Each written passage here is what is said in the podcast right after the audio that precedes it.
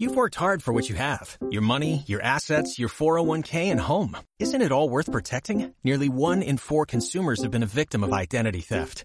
Lifelock Ultimate Plus helps protect your finances with up to $3 million in reimbursement.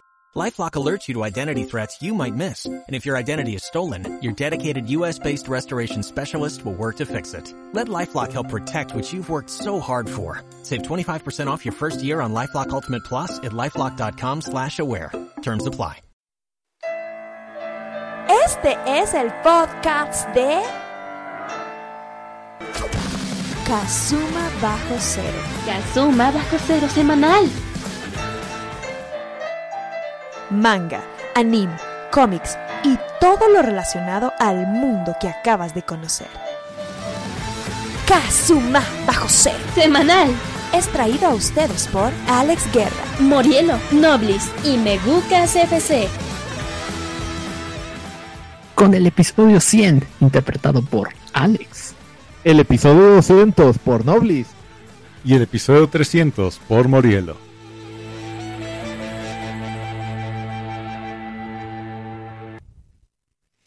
Bienvenidos una semana más a Kazuma Bajo Cero Semanal, en este concentrado de capítulos que vamos a tener a partir de, pues ya que esta recta final donde estamos pues por terminar este proyecto, darle matarile en el proyecto Mudanza, luego de la venta de la filial y todo esto.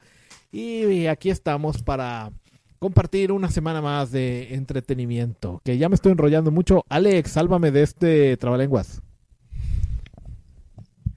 Así es, Noblis, porque estamos celebrando nuestros últimos programas. Así como en las telenovelas, ya ves que dice últimos capítulos. Pues lo mismo aquí. Últimos capítulos ya de este querido podcast de siete años, Noblis. Y pues este decidimos que pues que, que no nos queremos ir y ya, sino que queremos hacer 20 episodios de jalón. 20 episodios de jalón. Porque pues el número 270 y 281 creo sería. Es como un número muy chafa, ¿no? Para terminar un podcast. Sí, sí, deberíamos de tener un número cerrado y por eso aprovechando Buen Fin, Black Friday, Cyber Monday Así y es, todo. tendrán 20 pues, episodios. Oferta, 20 por, el- uno. La misma descarga, o sea, es una locura. ¿Y sabe qué es lo peor? Que no tenemos casi tema. Casualmente. Exacto. Pero no se los vamos a cobrar en compensación. Alégrese. Sí, o sea, porque Morielo... Y tampoco o sea, tenemos ustedes casi no- conductores. No, no lo van a notar, o a lo mejor en el intro sabrán si sí llegó, pero Morielo lleva como 15 minutos diciendo que ahí viene. Y no viene. Pero tiene justificación porque nos va a presentar una receta médica cuando llegue. O, o eso esperamos. Si no, no se le, si no se le va a descontar el día. ¿Qué te parece si nos vamos subiendo al meca y desde arriba De pues acuerdo, nos Luis. asomamos para ver si ya viene o no? Desde ahí se va a ver mejor. ¡Ay, son demasiados enemigos! Necesitamos más velocidad para vencerlos. ¡Activen el mecha en breve! A ver si esto es de su talla. Bienvenidos entonces a la sección que se comió el programa. Oye, y ahorita que mencionábamos promociones Black Friday, Buen Fin, Cyber Monday, etcétera, etcétera, ¿las aprovechaste? ¿Cayó algo? No, fíjate que sí quería comprar muchas cosas, pero lamentablemente nada me satisfajo reaprovechar. Pues ya ves que hay mucha gente que escucha este programa que le gusta pues mucho eh, gaming y pues cosa, a- entretenimiento afín y entre ellas. Sí, porque ya ves que Kike Kabuto, el patrón Sí, sí, de la computación y el armado de PCs. por ejemplo.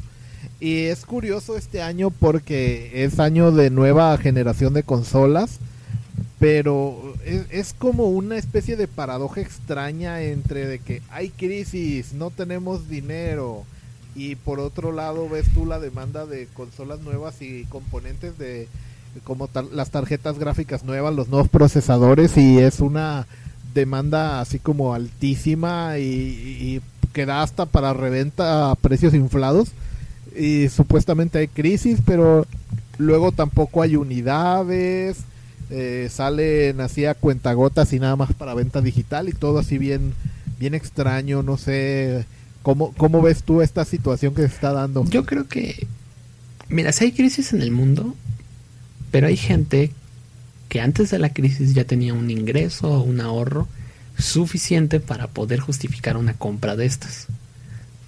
O sea, por ejemplo, a lo mejor tú y yo, pues sí tenemos un problema ahí, pero Matthew Longsey en Newport Beach, muy probablemente él no sufría nada de esto y sus ahorros ya eran suficientes como para decir, bueno, pues sí me puedo comprar esta compu algo carita, pero pues sí me la puedo comprar sin afectar mucho mi capital, pues porque mi capital ya era bastante bueno para empezar.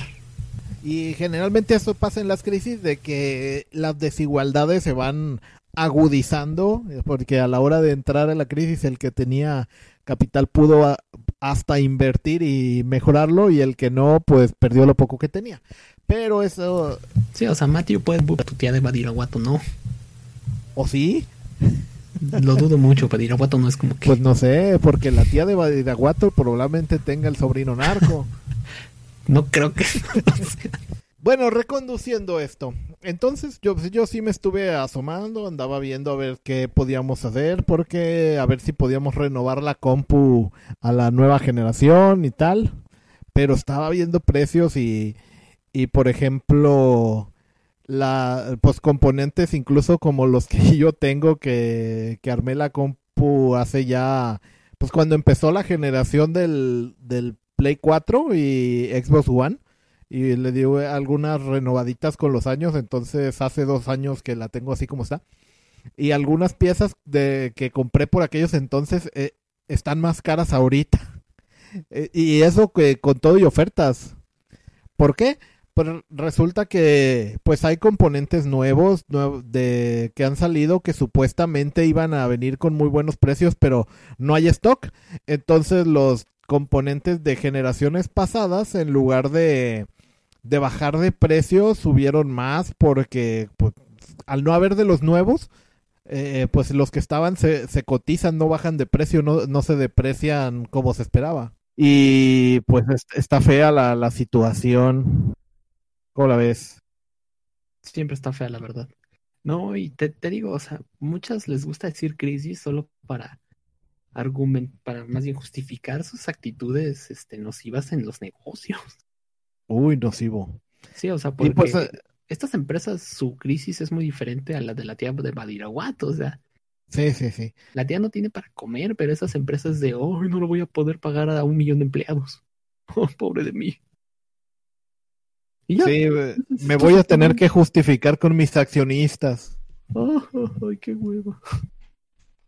Ajá, entonces estaba viendo las noticias de que el día de hoy que estamos grabando esto, primero de diciembre del año 2020 en curso, entonces que ya anunciaron modelo nuevo, incluso Nvidia de que no tiene stock de los que de los que ha anunciado desde, desde septiembre para acá y sigue anunciando modelos nuevos que tampoco va a tener stock. Oye, es como cuando yo anunciaba este episodios de Kazuma bajo cero, no el semanal, el Kazuma y no no grabábamos nada pero sí, prometiendo más que tampoco vas a salir. Sí, así de, oh, vamos a reseñar estas películas y esta, y esta, y esta, y esta. Y no grabamos ninguna reseña. Bueno, entonces Nvidia y Alex Guerra tienen algo en común. Prometen cosas, pero no, no hay stock, como no hay stock del episodio 200. Yo, yo estoy más cerca de la tía de Badiraguato que de Nvidia, así que yo tengo justificación. Ok. No sé, Morielo, si tiene justificación. ¿Tienes justificación, Morielo? ¿Justificación para qué? Para haber llegado tan tarde. Ah, sí, sí, sí, sí, de creo hecho. Que, creo que tiene una receta médica. Ah, sí, sí, de hecho. Ahora sí que los efectos de la pandemia ya me surtieron efecto en la columna, así como que mi talento no ha llegado a nuevas alturas, pero sí a nuevas anchuras. Y aparte, por la forma en la que me he estado levantando de las sillas ah, me terminó causando una lesión en la espalda que hace cuenta que me sentía como de estos muñecos de Max Steel, como cuando un niño los agarra y los aprieta así de la cintura. Y pues mira, eh, no sé exactamente qué fue todo lo que me recetaron, pero lo que sí sé es que Me mil, siento chido. mil- mil- 1700 pesos se fueron así a- al drenaje en medicinas y más vale que funcionen muy bien para lo que cuestan. Así que ya, O ya sea, no, no hubo Black Friday en medicinas. No, no, no, pues, pues porque ya es Tuesday, ya ni siquiera el, Cyber Monday alcancé. No, no hay Health Tuesday. No, Debería, no, no. Sería un éxito. Yo nada más digo. Sí, pero tal vez no. Creo que Ah, Habrá que ver los estudios de mercado de las farmacéuticas. Oye, pues estábamos comentando, de hecho, un poco de eso y el Cyber Monday estuvo muy, muy poco ciber. Creo que la, estuve revisando, por ejemplo, Amazon a ver qué había y creo que la oferta que más me llamó la atención y que también denota la edad que tiene uno fue un sartén. Sí, güey, es que la, la- la verdad, o sea, usted- yo creo que de todo el equipo de Megucas FC, yo soy como que el más comprador compulsivo de todos y tan así que yo en Cyber Monday no gasté ni un solo peso, o sea, de plano no hubo nada que me atrapara. Ah, No, iba le iba a contar a Noble si no me dejó contarle lo que me pasó. Este, Cuéntalo. Estaba, ya ven que dibujo yo digitalmente con una tableta, ¿no? Sí, Pues la punta de esta tableta en la que dibujo todo lo que ustedes ven que dibujo se rompió hace como dos, no más todavía, hace como seis años se había roto. changos. Y entonces, este, pues Alex por desidia o lo que ustedes quieran, pues no la había, no la había cambiado. Y entonces, este, dije, chin, ya se me estaba acabando porque por la misma erosión estas puntas se van gastando, un efecto pues, natural, ¿no? Y entonces ya me estaba preocupando porque si se seguía acabando, terminaría por meterse en el dispositivo y ya no la podría sacar. Y entonces ahí estaba yo todo preocupado, buscando reemplazos de, de plumas. ¿Cuánto cuesta una pluma para estas? Ay, es válida para mi tableta. Ay, ahí todo preocupado, ¿no? Este, y los reemplazos, hagan de cuenta que los precios oscilan de entre 800 a 400 pesos las baratas. Entonces, como- o sea, sí, oscilan como entre comprarte dos tabletas nuevas. Sí, y entonces escribo así en Twitter como que carta en, botella, ¿no? Al mar. Oigan, ¿alguien sabe si existe? Así yo todo pobrecito, ¿no? Su merced, si usted me quiere ayudar, quisiera saber si hay una, una, un lápiz que me pueda servir para, para tratar este problema que tengo. Y tú preocupado y me dice un cuate, que es de Monterrey. Entonces ya, ya imaginarán el acento, ¿no? No, tú. En la parte de atrás de la tableta, ahí viene este, ahí vienen reemplazos para la punta, nada más ábrela. Y yo así de, no creo. Porque eso es, eso es cierto, o sea, yo pensé que las había tirado, o sea, o que las había guardado en otro lado y me mudé. O sea, esta tableta la tengo antes de mudarme. Entonces dije, chin, seguro las perdí. Yo así de ya preparado para gastar 800 pesos en una pluma. Y milagro de la vida, si estaban ahí. Ah, genial. Abro el compartimiento y están tres puntillas nuevas. Chan, chan, chan. Costó un poco de trabajo sacarlas de la pluma, porque les digo, ya estaba corta, entonces no la podía sacar con la cosa que las tienes que sacar porque estaba rota. Este, ya me ayudó mi papá y pudimos sacarla y la compuse y yo de, "¡Ah! me ahorré 800 pesos. Con un tweet. Un tweet. Ahorré 800 pesos. Ese fue mi, mi milagro de Navidad y eso que todavía ni es Navidad. Wow. Ok. Sí, está genial. Eso es lo que les quería contar. Ya puedes contar todo lo que quieras. No, y bueno, de hecho, retomando ese tema de rápido con esto de lo de las ofertas, mira, eh, hay que tomar en cuenta una cosa. Por ejemplo, deals en videojuegos físicos realmente no hubo muchos, tampoco en lo que fueran accesorios, ni consolas, ni nada por el estilo. Y hay que ser francos aquí. Y tiene, yo creo que aquí le- en mi, en mi forma de pensar las cosas tiene todo el sentido del mundo. O sea, eh, muchas de las cosas que nosotros, entre comillas, frikis, disfrutamos, que son muchas actividades de interior, dígase a ver películas, juegos de mesa, videojuegos, etcétera, etcétera, etcétera, o por ejemplo componentes para PC y demás. Todo por culpa de esta cosa de la pandemia y demás, pues obviamente ya todo mundo se volvió gamer, todo el mundo se volvió podcaster, todo el mundo se volvió youtuber, por lo menos todos los maestros lo hicieron.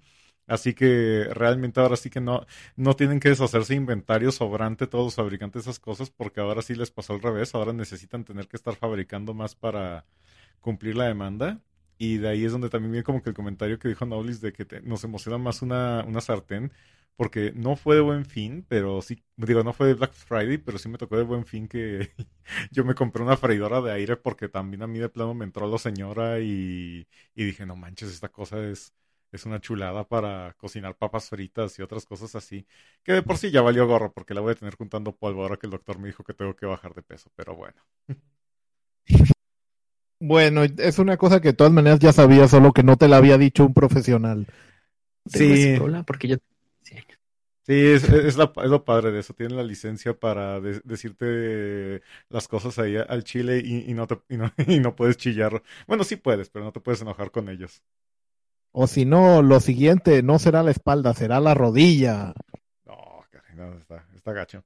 Ah, pero pero bueno, veo que estamos hablando hace un momento de, empresas que no tienen como que escrúpulos, no sé qué más. Sí, eh, y estábamos hablando también de que, y empresas que no tienen stock y siguen sacando modelos de los que tampoco van a tener stock, pues el día de hoy se anunció la, la por ejemplo, ahorita que mencionabas de tarjetas de componentes de computadora, pues la tarjeta gráfica Nvidia de la RTX 3, 3060 Ti que anunciaron hoy 420 dólares precio al público en teoría, pero pues sabemos que nada más mineros y revendedores que tienen bots para comprar todo el stock serán los únicos que alcancen a comprarla a ese precio. Y bueno, de hecho, al final del día para Nvidia le da igual, o sea, es así que si no utilizan las tarjetas para jugar, pues no hay bronca, ellos siguen fabricando y siguen vendiendo, o sea, mientras estén generando dinero con esto, como que yo creo que Nvidia le vale gorro qué es lo que se haga con esas tarjetas. Sí, mientras e, ellos ya cobraron. Exacto. Sí, pero pues lástima. Está, y, y, eso causa también de que el mercado de segunda mano no solamente no se deprecie porque hay modelos nuevos más potentes a mejor precio, en teoría, porque en realidad pues no los hay. Y, y hay revendedores vendiendo a precios inflados y hay gente que lo paga es lo peor del asunto.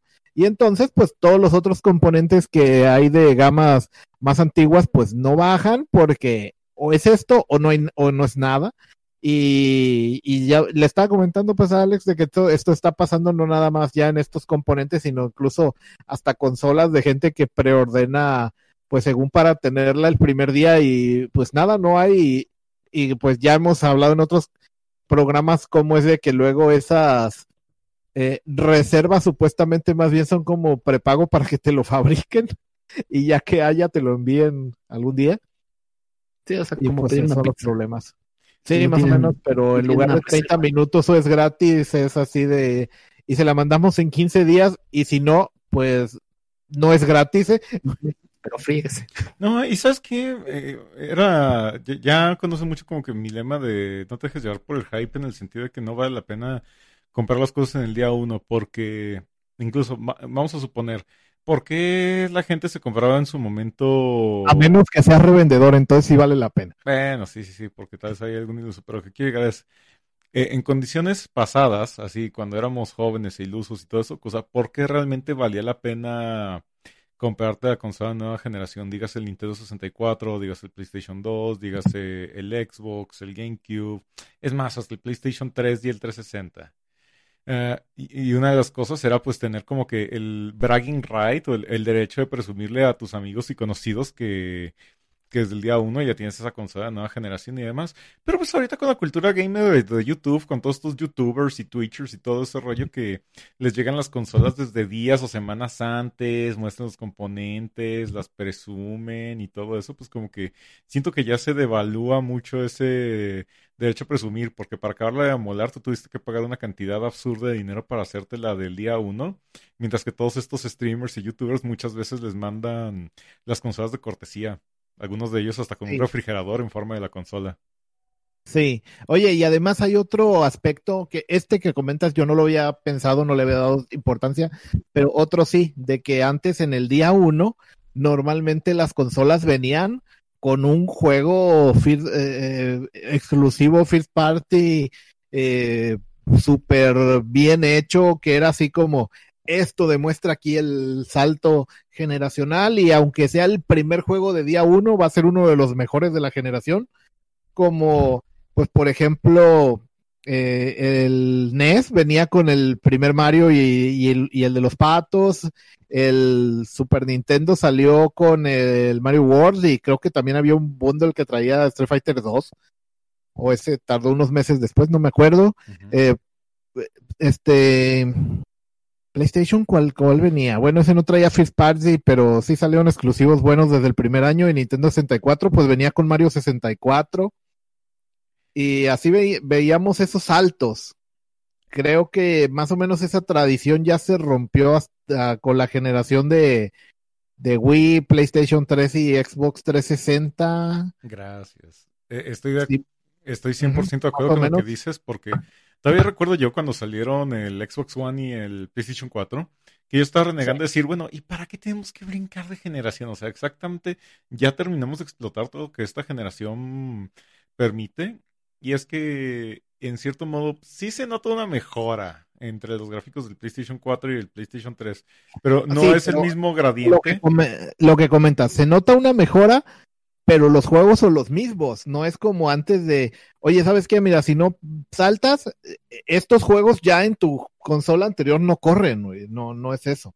Entonces, y en este caso, ni siquiera hay juegos que tú digas, bueno, los primeros son transgeneracionales como la, la generación pasada del salto de Xbox One, PlayStation 4, porque esta pues parece ser que Sony como que al principio que quería hacer eso, pero luego recapacitó de alguna manera y pues ya ves que hasta los del año que entra como el Horizon Zero Dawn, pues ya dijeron, no, pues también Play 4 y, y parece ser que hasta el God of War 2 lo quieren hacer también.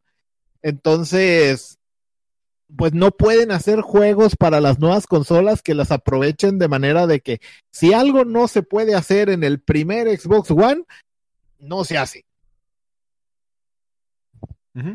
Y, es que ya, llegó ese punto en el que creo que lo habíamos platicado, o sea, desde lo que fue la generación del PlayStation 3 y el Xbox, realmente ya las consolas dejaron de ser consolas como un hardware dedicado para juegos, o sea, y, se nota porque si recordamos la cosa más sofisticada que podían hacer cosas como el Xbox y el PlayStation 2 era reproducir DVDs, que si era como que un güey, no manches. Ya después de eso, Mm, fuera del tema del Blu-ray con el PlayStation 3, pues estas demás consolas no son más que PCs gamers con, con sistema operativo dedicado a alguna compañía para correr algunos juegos de especificación. Que se conecta a tu tele. y ahí es donde va el tema, como lo hemos platicado. O sea, en el aspecto técnico, el PlayStation 5 y el Xbox Series X son prácticamente la misma cosa, solo que con diferentes carcasas y corriendo softwares distintos para correr los, en, la mayoría de los casos los mismos videojuegos, pero nada más de, forma diferente, salvo una que otra exclusiva por aquí o por allá, pero fundamentalmente... una que otra exclusiva en el Play. Sí, pero ahora sí que gramo por gramo son la misma cosa en cuestión de caballos de fuerza. Esa es otra, que también hubo una como pequeña controversia porque sí, viendo así fuerza bruta los números eh, y, y, la estuvo presumiendo mucho Microsoft de que la Series X es la consola más poderosa de todas y, y pues viendo que tiene un poquito más de overclocking respecto a Play 5, pues sí, pero a la hora de desarrollar tal cual, pues estamos viendo, ya comentamos en un programa anterior que, que las compañías tier party no quieren si no hay dinero de por medio, favorecer a ninguna y que otra se vea peor y pueda vender menos, se, se, esfuerzan en que ambas versiones sean iguales y alguna que otra está corriendo mejor en Play 5. Correcto, y todavía hay que tomar en cuenta esto, o sea, cualquier limitante, ahorita la verdad es esto, o sea, la guerra es PlayStation contra Xbox. Nintendo está en su propio pedo, bien a gusto, se la pasa cachetona con sus, con sus amigos indies. Y, tiene stock. y sus celdas y sus Animal Crossing y todo eso. E, ese güey ya está jugando en su propia división independiente. El verdadero pleito ahorita lo traen estos dos. Y la cuestión es, cualquier tema de hardware o cualquier tema de técnico que haga que un juego corra más lento en una consola que en otra, va a estar optimizado el juego para correr para la consola más lenta, haciendo que la consola, entre comillas, más poderosa realmente no está aprovechando todo su potencial. Exacto, y normalmente es cosa de algún problema de software como el, el Assassin's Creed Valhalla, por ejemplo, que en Xbox Series X tenía problemas de tearing, que es cuando una imagen no se forma en pantalla completa a la vez, sino que como que se quedó medio la mitad de la imagen del cuadro anterior y ya se está pintando la otra y se mira así como un poquito partido horizontalmente, pero ya sacaron un parche para arreglarlo, entonces fue pura bronca de software. Oye, entonces ya dejando atrás estos temas tan técnicos, pues estábamos mencionando también, pues, otras noticias que, que quisiéramos hablar también, por ejemplo, de que pues ya están haciendo mucho los recuentos de que ya es diciembre, vamos a ver todo lo que hubo el año. Por ejemplo, los VGA, los Video Game, eh, Video Games Awards, los VGA, que también ya sacaron también sus eh, nominaciones y todo, muy locas algunas, que por ejemplo, eh, ¿cómo era el juego este de los impostores Among Us? Creo que se llamaba. Among Us. Sí, ese, que es del 2018 y está nominado en los VJs 2020. Y tienen detallitos. se toparon con así la fortuna. Sí. Me es, no, es una historia interesantísima, ¿no? Así de estos cuates estaban en nada. ¿Cómo salió del olvido ese juego de hace dos años? Y, así? y de repente no se toparon con que un streamer pues, le hizo chistoso y ¡pum! éxito. Sí, pandemia y todo, ¿no? Entonces es curioso cómo es de que este juego de hace dos años también se coló en los eh, en los VJs de este año y, pues en cambio, bueno, también sabemos que con ellos The Witcher 3 ganó el juego al mejor RPG del año dos años seguidos, ¿no? Entonces no son así como... Eh, eh, es una cosa bien curiosa porque se supone que ellos hacen sus listas y sus votaciones en base a a preguntarle a la prensa especializada, estoy haciendo comillas, no me, no me ven, pero que ah, luego pasa de que esa prensa especializada vota peor que, que algún troll de foro, o, o, se les pasan cosas así tan, tan extrañas. Y en otro, en otras listas, también el New York Times, este, esta publicación estadounidense, pues que también sacó su lista de mejores series del 2020. Y yo quiero fangirlear de que incluyeron un anime que se llamó eh, Keep Your Hands Off Eisouken. Ah, sí, sí, sí, genial serie esa. Que le ayudó mucho el doblaje inglés para llegar a esa nominación. Eh. Bueno, este coso del New York Times. Sí, para esta es Nueva York, pero independientemente de eso, eh, si usted la mira eh, en Crunchyroll con su lenguaje original y subtítulos, si lo prefiere, pues está bastante buena y me congratulo que se le dé un reconocimiento porque esta es un es una serie que no es pues un shonen mainstream, una cosa así, pero es un una carta de amor a la, a la animación, al anime eh, en general y a la, animación manual, eh, bastante artística, no tiene una historia de fondo muy complicada, no hay que salvar al mundo ni nada, simplemente es como un slice of life de tres chavas de escuela, la cual pues la protagonista Asakusa, ella quiere, quiere crear un anime y eh, lo, eh, en lo cual pues tiene como pues talento, iniciativa, pero no mucho orden y ahí es donde la waifu del año Sayaka Kanamori, que es una fulana que ve oportunidades de negocio en esto y se convierte como en su gerenta para enfocar toda esa creatividad que se desborda.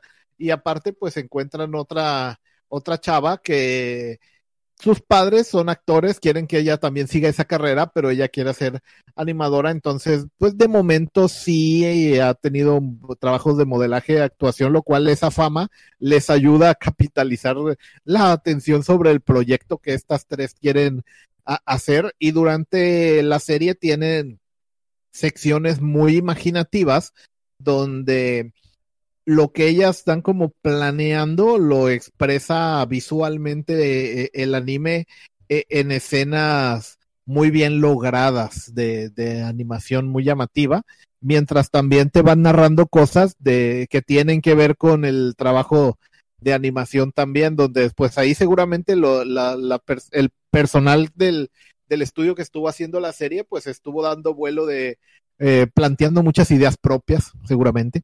Y me gustó mucho esta serie. ¿Ustedes tuvieron la oportunidad de verla? No, realmente, pero sí me quedé como que, ah, Noblis está muy feliz viendo esto, a lo mejor lo checo. Mira, tú que eres dibujante, creo que también serías muy feliz viendo esto. Es que eh, ya vi Makumani.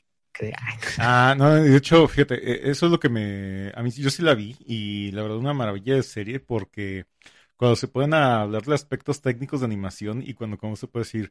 Uh, se deja volar la imaginación de, de, las chicas, especialmente, ¿cómo se llama la chica la que usa el sombrerito? Este, ya sabes, la, más bajita de todas. Asakusa. Asakusa, la que le encanta diseñar mecas y toda esa clase de cosas, exacto. Uh, me encanta cómo se le vuela la imaginación bien cabrón.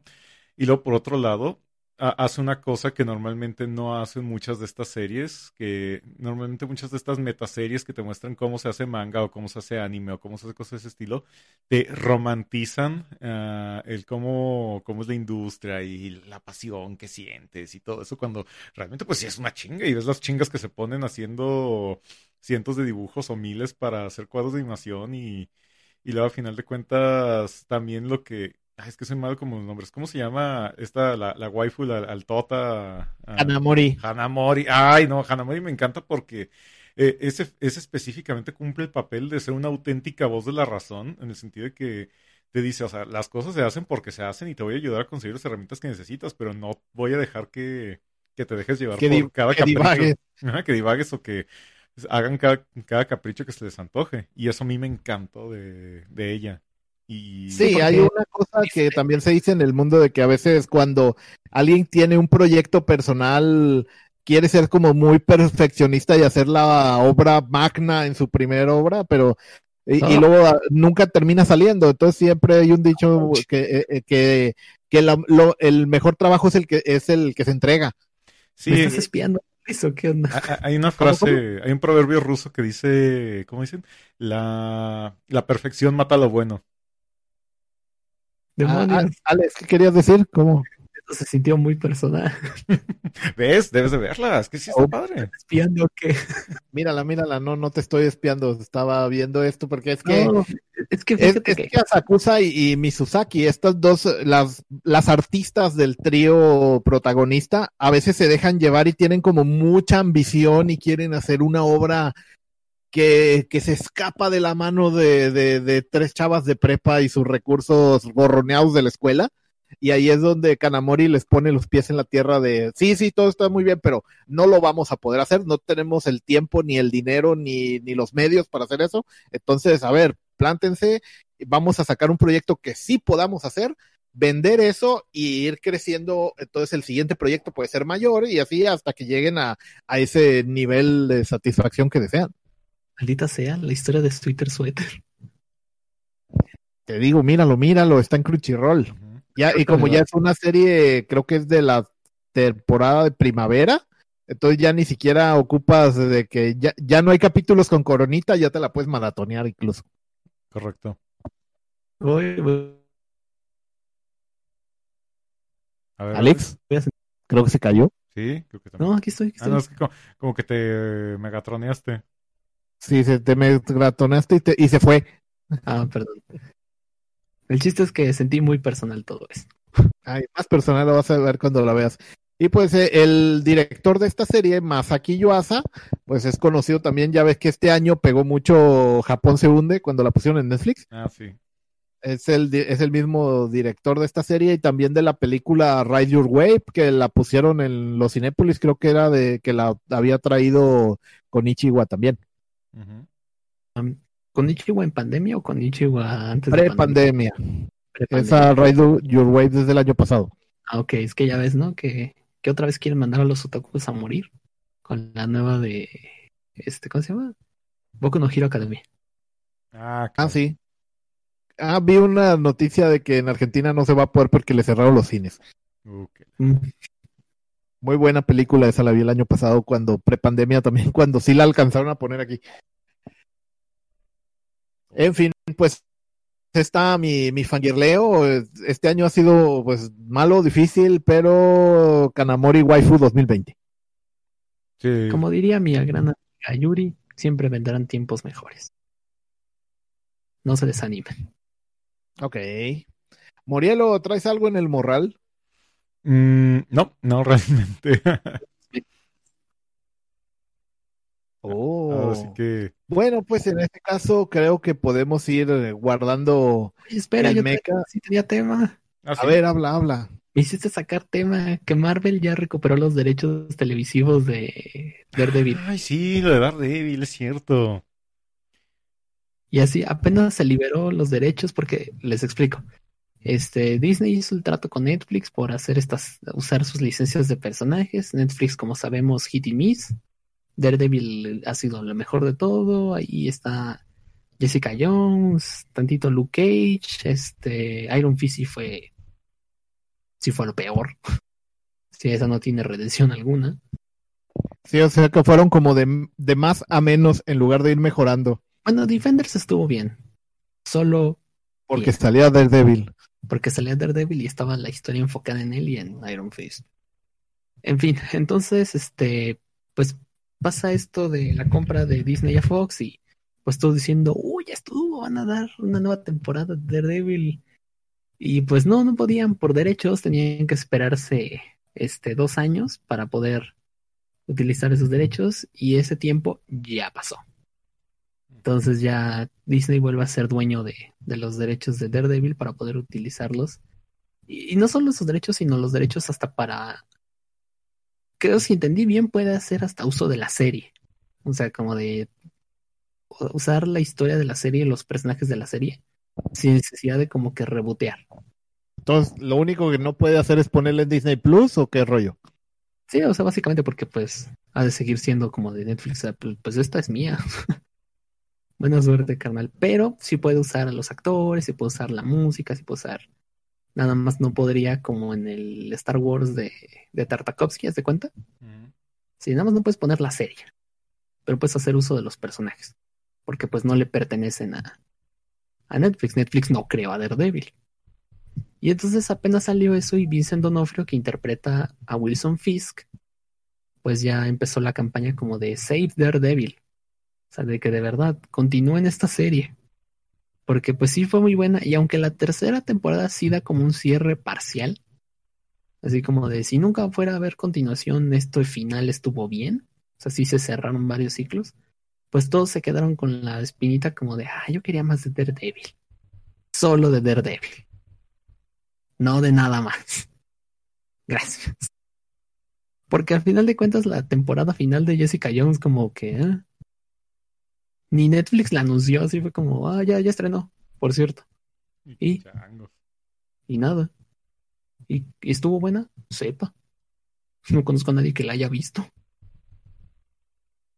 Y entonces, pues estamos todos a la espera de si Disney va a salvar pues a la historia de Daredevil y pues viendo lo bien que está el Mandalorian, pues tal vez hay tantito, pero les digo, al final de cuentas Daredevil estaba chida, o sea, no es como que no es como que tenga que rescatar un barco hundido, nada más sería continuar la historia.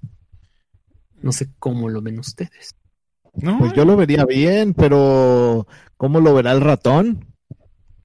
Yo creo que sí, a final de cuentas sigue siendo otra propiedad que pueden aprovechar y yo respeto mucho cómo este Vincent D'Onofrio está empujando mucho y yo hago activismo junto con él, o sea, eh, si, si él hace el llamado me vas a tener con una pancarta allá afuera de las oficinas de Disney gritando acá en inglés, llamando el nombre de los actores, así de que we want more Henson, we want more D'Onofrio, we want more Cox. Ah, no, eso está mal, ¿verdad?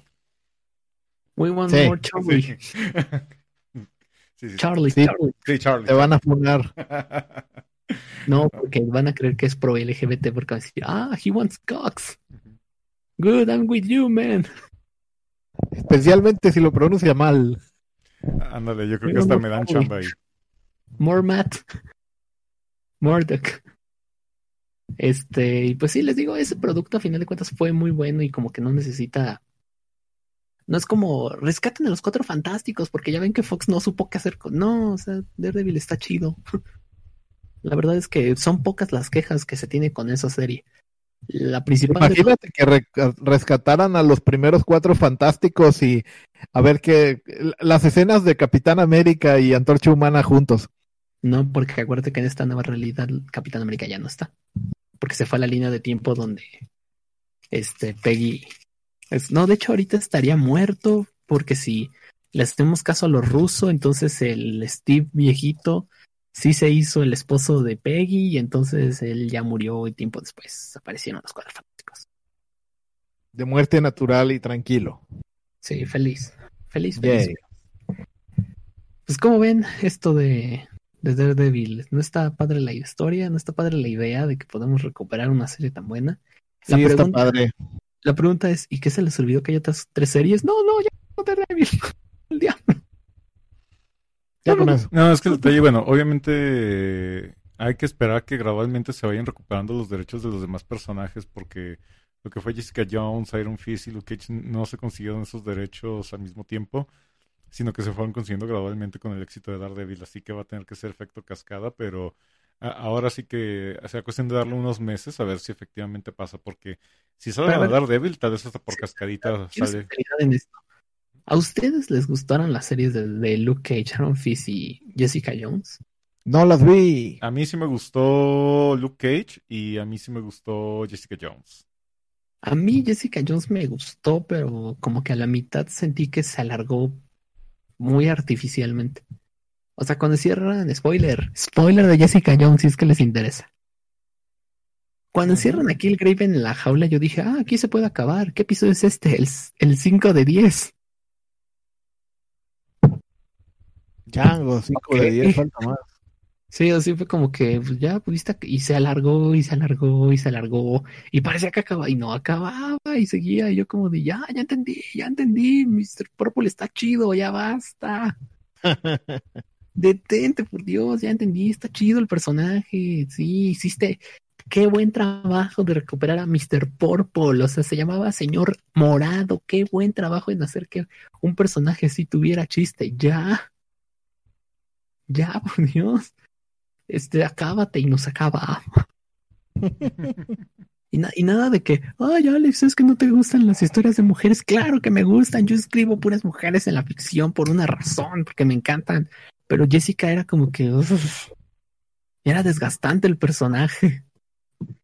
O sea, sí es como que, ay, sí me gustan las mujeres protagonistas, pero escríbanlas bien. Oh, demonio. Sí, la inclusión, lo que quieras, pero escríbelas bien. Ya si te vas a aventar el tiro, pues de menos escríbelas bien. O estoy diciendo mentiras. No. Pues ya, ese era mi.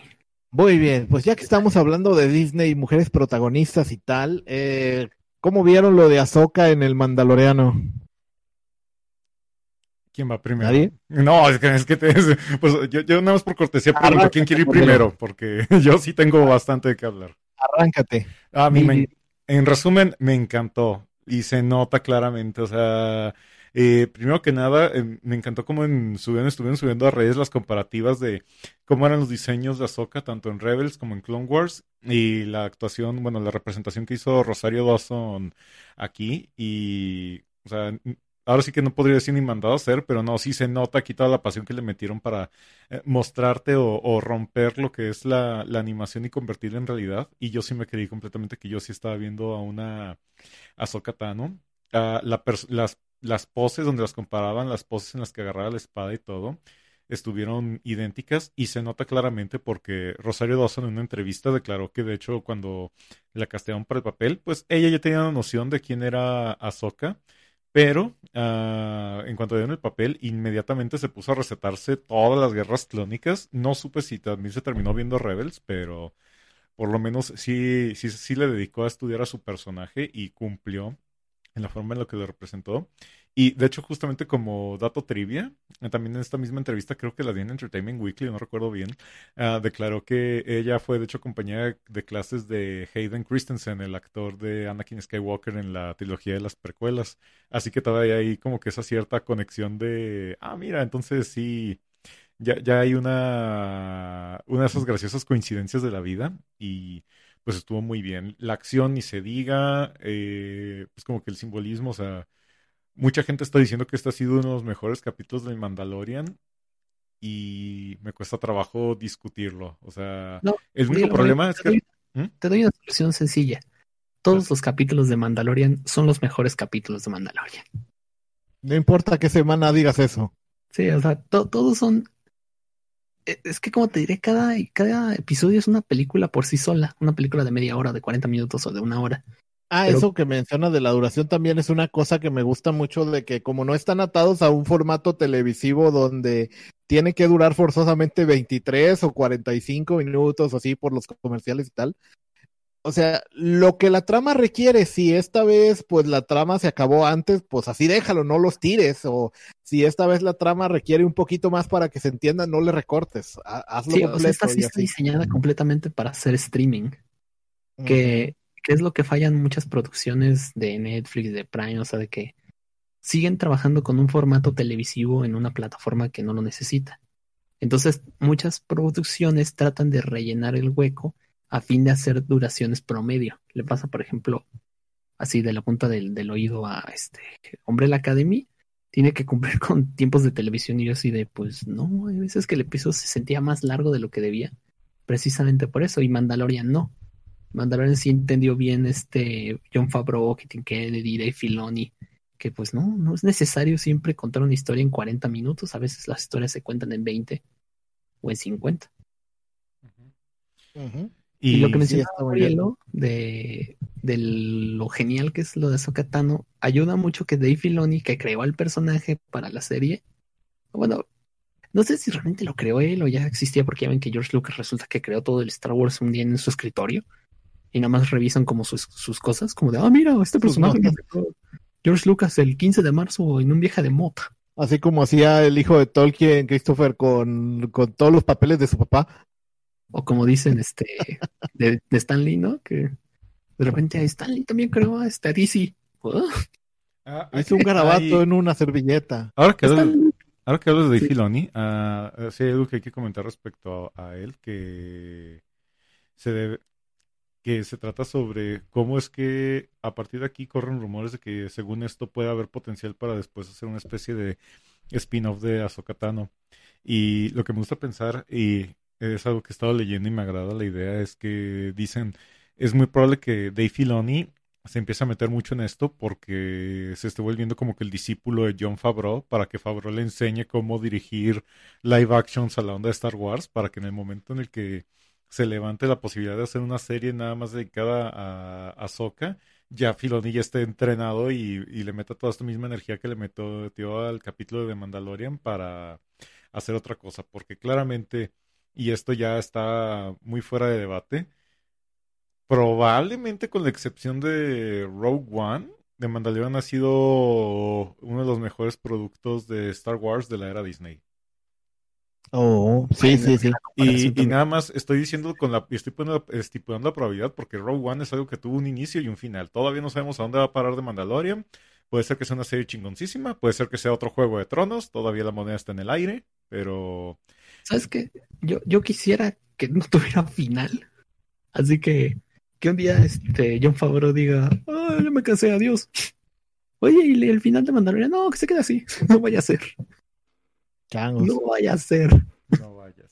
No quiero ser el sujeto que arruinó Mandalorian. Entonces, este, ahí la dejamos por la paz. Gracias, adiós. Y se cierra la puerta. Pum. No, pero fíjate, este, también mucho de lo de Filoni es porque Filoni, mientras estaba trabajando en este, en Clone Wars, sí tenía mucha ayuda de parte de George Lucas. Entonces, tomas las ideas de Lucas, que ya hemos dicho aquí que Lucas era muy bueno para los conceptos, no para la ejecución, pero era muy bueno para los conceptos. Mientras que todos Sí. los demás pueden explorar esos conceptos porque tienen el talento del cual George carece. Y Oye, entonces- y además de eso que mencionas de explorar, porque también es un universo muy rico y creo que a veces se falla cuando se quieren solamente como concentrar en los Skywalkers y los Jedis y, y ya. porque muchos no, no, no entienden Star Wars. Creo que lo mencioné en su momento cuando hablábamos por primera vez del Mandalorian. Que le decía a Morilo, es que me daba miedo que ya no hubiera nadie que entendiera Star Wars. O sea, De verdad, esa era mi preocupación, como de neta, no hay nadie en esta industria que entienda Star Wars. Y sí, John Favreau entiende Star Wars, afortunadamente. Y Dave Filoni también, pero pues ya les he mencionado que todavía no veo Clone Wars, entonces también era un poco injusto mi comentario. Pero justamente es eso. Este Filoni tiene muy buenos conceptos porque George Lucas le dio muy buenos conceptos y el talento de Filoni pues se permea y se combina con estos conceptos que creó George Lucas. Entonces es como una combinación de, de ganar, ganar. Sí. Y pues este episodio nada más lo, lo realza, ¿no? Como de, sí, así de chido eres, Filoni. Gracias. Gracias por estar en este proyecto. Sí, totalmente de acuerdo ahí. Bueno, ¿alguien tiene algo más? Pues ya no. ¿Qué les parece entonces si vamos guardando? ¿Sí, Morielo? No, sí, vámonos, va- vamos guardando esto.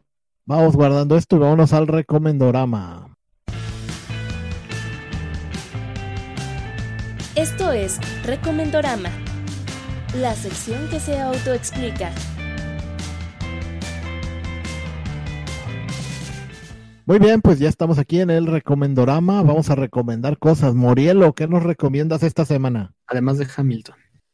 ya, ya, ya, ya va a ser de, eso, eh, de esos chistes recurrentes. Ah, Solo, solo hasta el episodio 300. Estoy tratando de recordar qué fue lo que pudiera recomendar esta semana porque la verdad sí estuve bien distraído revisando otras cosas y no sabría si recomendar algún canal de YouTube o algún libro, pero en ese caso, Oiga, nadie ha leído Ready Player 2, ¿verdad? nada más Caramones Blanco hasta donde sé. Y Sí, y, y me reconforta porque yo pensaba que era una de esas cosas de que ya ven que tuvo éxito el primer libro y la película y entonces el sujeto le pagaron por adelantado para que escribiera el libro, saliera como saliera, él ya había cobrado. Y pues viendo que la primera obra no terminó en algo para aún continuará. Y entonces yo temía mucho que simplemente eh, escribiera cualquier relleno para salir corriendo con el dinero pero parece ser que, que no, que la obra sí está buena. Espe- Especialmente porque otros libros de él como Armada, pues dicen que no estaba tan bueno. Entonces, pues a lo mejor que, que el escritor se convirtiera en un One Hit Wonder, que, que estuviera pues escribiendo un libro prepagado, no, no sé, yo tenía mis dudas, pero parece que sí salió bueno según Caramón Sí. el Blanco. no es la misma comparación ni es justa la comparación, pero ya ves que Kurumada es de todo mundo pidiéndole más Seiya y el cuate, pero a mí no me gusta tanto Seiya, me gusta escribir más historias de otras cosas. Y de sí, pero no ustedes tan popular sin esas. O sea, Ah, y, de no eres tan popular, porque son populares sus otras obras, si no el cuate no hubiera llegado a donde está. Pero es como, pero queremos que nos des más de Saint Seiya. Sí, perdón, pero a mí no me gusta tanto. Ah, Por cierto, el Next Dimension, de- en teoría, tenía que haber salido en verano de este año y es diciembre y no se ve para cuándo. es que me duele la mano. Pues ya ves. Ojalá de, de perdida esté bueno el, el Isekai spin-off. A ese yo ni lo, lo trabajé. Si está bueno, lo va a sacar del canon. Seguro. Cierto. No, pero ya hablando en serio de recomendaciones de juegos y demás, ah, sí tengo una, bueno, sí tengo una recomendación de un juego de mesa, ya que de hecho eso ha sido como que algo en lo que he estado invirtiendo tiempo últimamente. Y eh, Para que se junten en tiempos de pandemia a jugar juegos de mesa. Ah, sí, así es. Y más que nada porque, pues, eh, eh, es que está bastante cotorro. Creo que ya había hablado en su momento del juego de Exploring Kittens, ¿no? Sí, gatitos explosivos. Gatitos explosivos, así es. Bueno, pues existe del mismo creador de este güey de The Oatmeal, crearon otro juego de mesa que a mí como, como norteño me llamó la atención que se llama Throw Throw Burrito. Básicamente consiste en un juego donde... Cuando dijiste como, como norteño, pensé que ibas a, a sal- ibas a salir con algo de primas. No, no, no, no. En sí el propósito del juego es que tienes diferentes decks de cartas, se reparten así diferentes bonches y hasta es tan arbitrario el juego que te dice, con que sean más o menos 15 cartas, no tienen que ser exactas, pero el chiste es que hay un montoncito de cartas dentro de cada quien. Ah, agarran agarran cinco cartas de la mano y se empiezan así a repartir para que para armar tercias de los diferentes tipos de naipes que están ahí y cada vez que armas una tercia pues bajas y pues vas juntando un punto por cada tercia armada.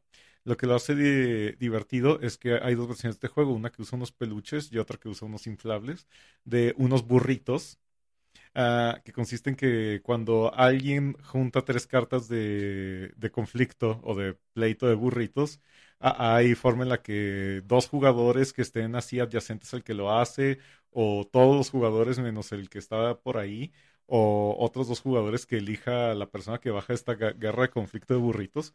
Cuando sacan esto, lo- dichos jugadores tienen que agarrar estos burritos, otra vez depen- dependiendo de la versión que compres, pueden ser unos burritos de peluche o unos burritos inflables como de un metro de largo, y hay que uno de Sí. burro. Sí, son orenses a final de cuentas, ¿no? Y, y tienen que estárselos lanzando hasta pues azotarse con ellos y ya con eso pues obviamente se van restando puntos y toda la idea es que consiste de que aquella persona que junte más puntos gana. Y eh, este es un juego muy enérgico en el cual las cosas se pueden poner ah, violentas, pero violentas no en el sentido de que alguien pueda salir lastimado, sino que sí de plano sí puede llegar a soltarse bastante agresión reprimida. Y es como ese episodio de Los Simpsons en los que se empiezan a golpear con bats de hule espuma entre todos, pero aquí no, Hasta no- que Bart descubre que funcionan mejor si les quitas la espuma. Exacto, sí, al menos eh, ya le aplicaron el pocayoke ahí para que no, no exista ese riesgo. Y pues sí, básicamente, digo, básicamente es un juego bastante, bastante jocoso y, y digo, lo, lo conseguí recientemente y sí, la verdad sí, sí promete varias horas de diversión que hasta ahorita nada más lo hemos, se ha probado aquí en la casa, pero faltaría ya verlo después de la pandemia, que la versión que tengo es de hecho la de los burritos gigantes para poderlos estar lanzando en un lugar donde pues se rompan menos cosas dentro de la casa.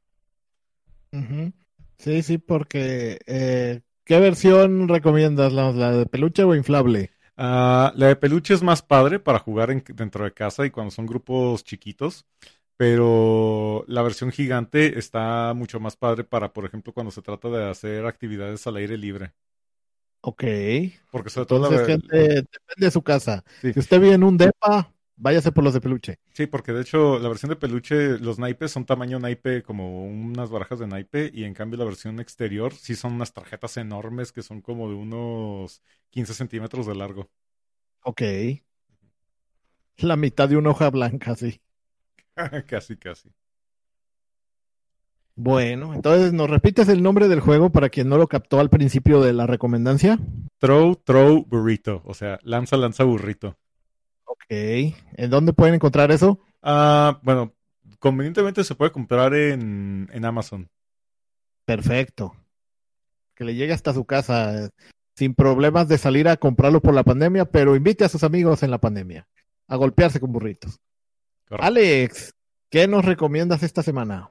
Ya que estábamos hablando de Vincent D'Onofrio, ah, me gustaría mencionarlo por la obra de televisión que lo catapultó al, e- al super éxito. No porque no tuviera papeles antes, de hecho antes de este papel había salido como Edgar la cucaracha en Hombres de Negro. Si algo volvió a este Donofrio, el artista que es hoy, sin duda alguna es la serie de La Ley y el Orden Intento Criminal. Las primeras cinco temporadas.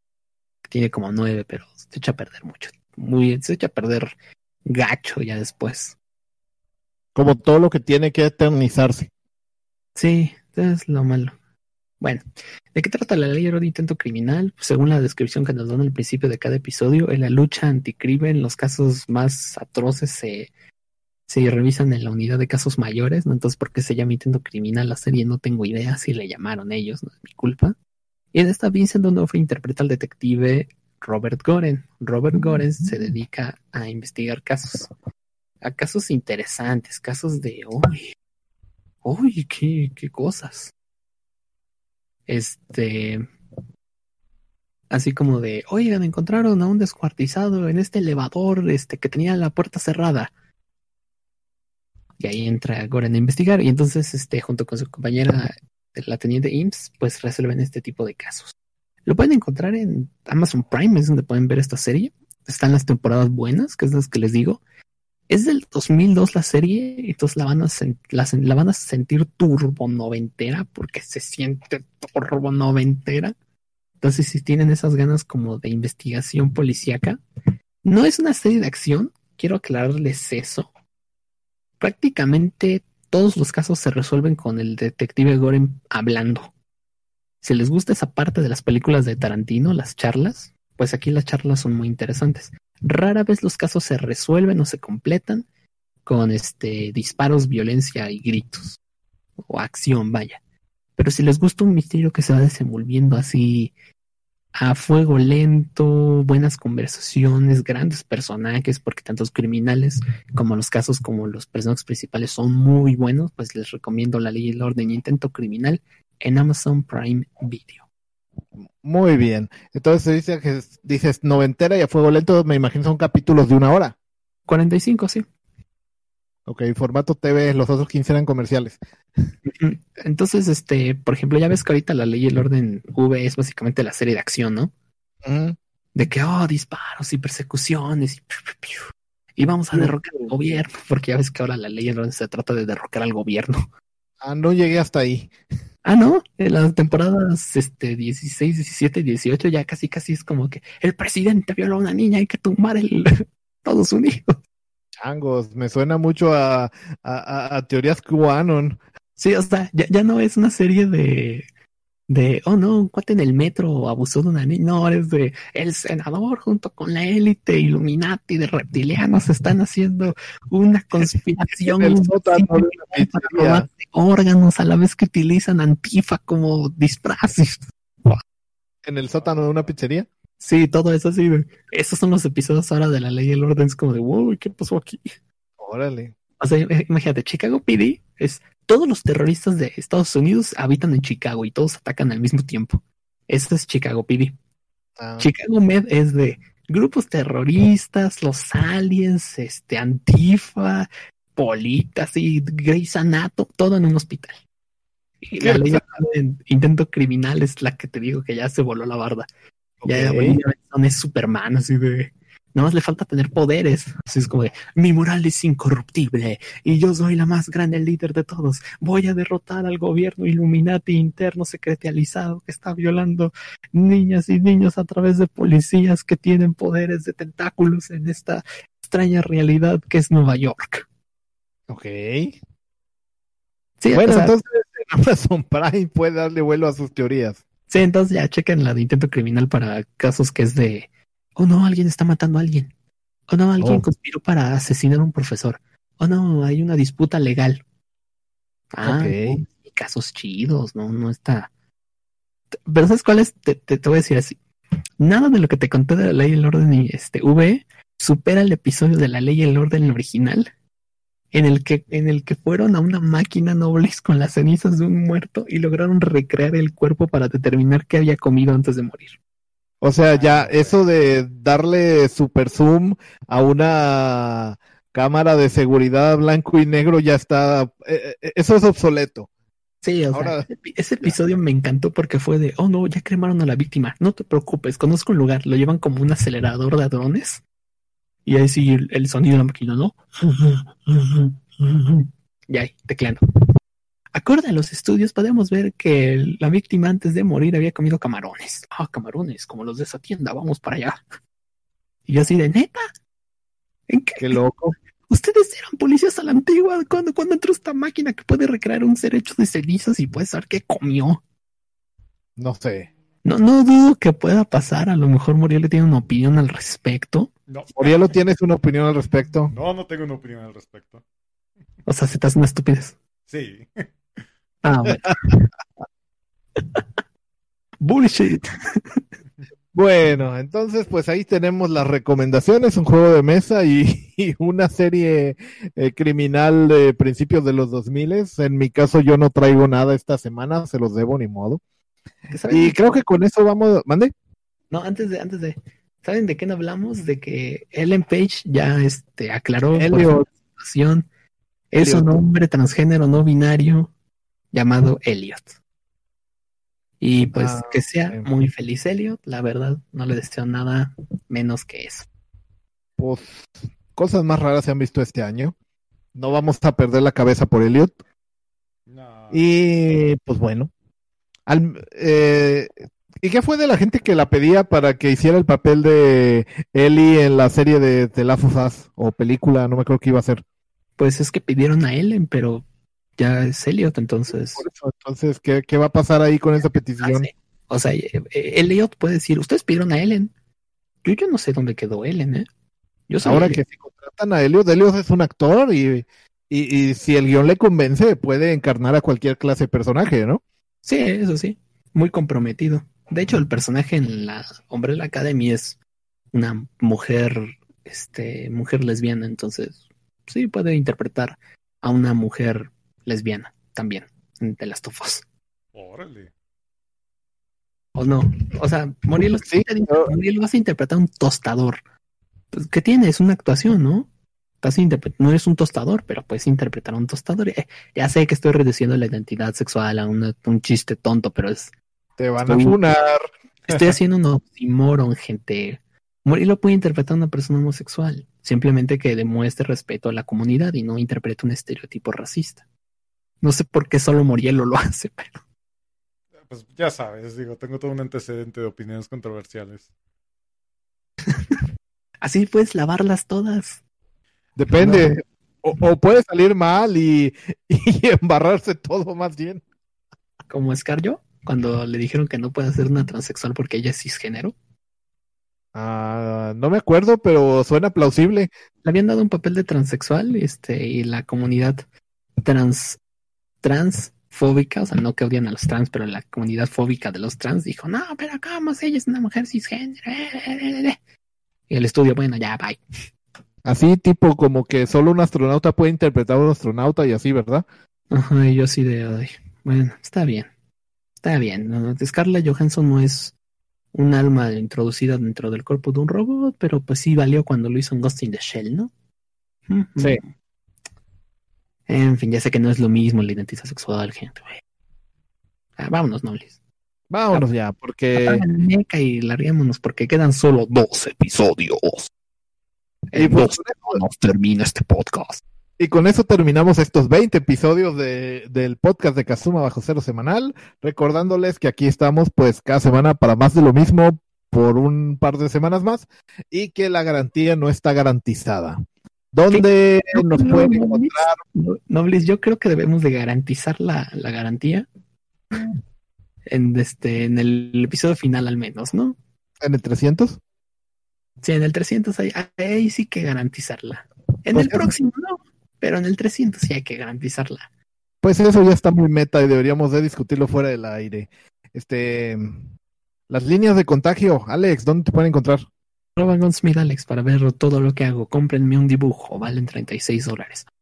Bueno, entonces recomiéndeselo al gringo que usted conozca. Y está trabajando en nuevos modelos de ojos. Sí que sí. Morielo, ¿dónde te pueden encontrar? Pueden encontrarme en Twitter como arroba Morielo y también pues hay Morielo en, en Steam y en otras plataformas. Ah, Steam, no he revisado las ofertas. Bueno, en fin, este, pues yo fui Noblis, también me pueden encontrar como Noblis en Twitter, ahí pónganle Noblis en el Google y algo les va a salir. Y pues hasta luego, nos vemos en el programa que sigue, el 200. Así es, porque Kike Kabuto, porque pues, Empresas Morielo está aquí representada por Moriel, entonces no es como que tenga que decir dos veces el nombre. Vamos a desenlatar el, el, el episodio 200. 200. Al fin vamos a tener el episodio 200. Vamos a tener aquí, como ya saben, al Club Deportivo Guadalajara, a Pati Navidad, que nos va a hablar de conspiraciones. Y vamos a ahorita que están de moda con Genshin Impact. Así es, vamos a hablar también de, de Genshin Impact. Y pues nada, Nobles, el episodio 200 se viene con todo. Sale, espérenlo. Hasta luego. Bye. Bye. Hasta aquí esta emisión de Kazuma Bajo Cero semanal. Recuerda que estamos en Spotify, iBox y iTunes, en todas como Bajo Cero. También puedes seguirnos en Twitter, darnos un like en Facebook y apoyarnos monetariamente en Patreon. En todas estamos como Megucas FC. Gracias por escuchar. Locución Nancy 3V. Producción Noblis. Esta fue una producción de Megucas FC. Podcast y videos con efectos de sonido y queso.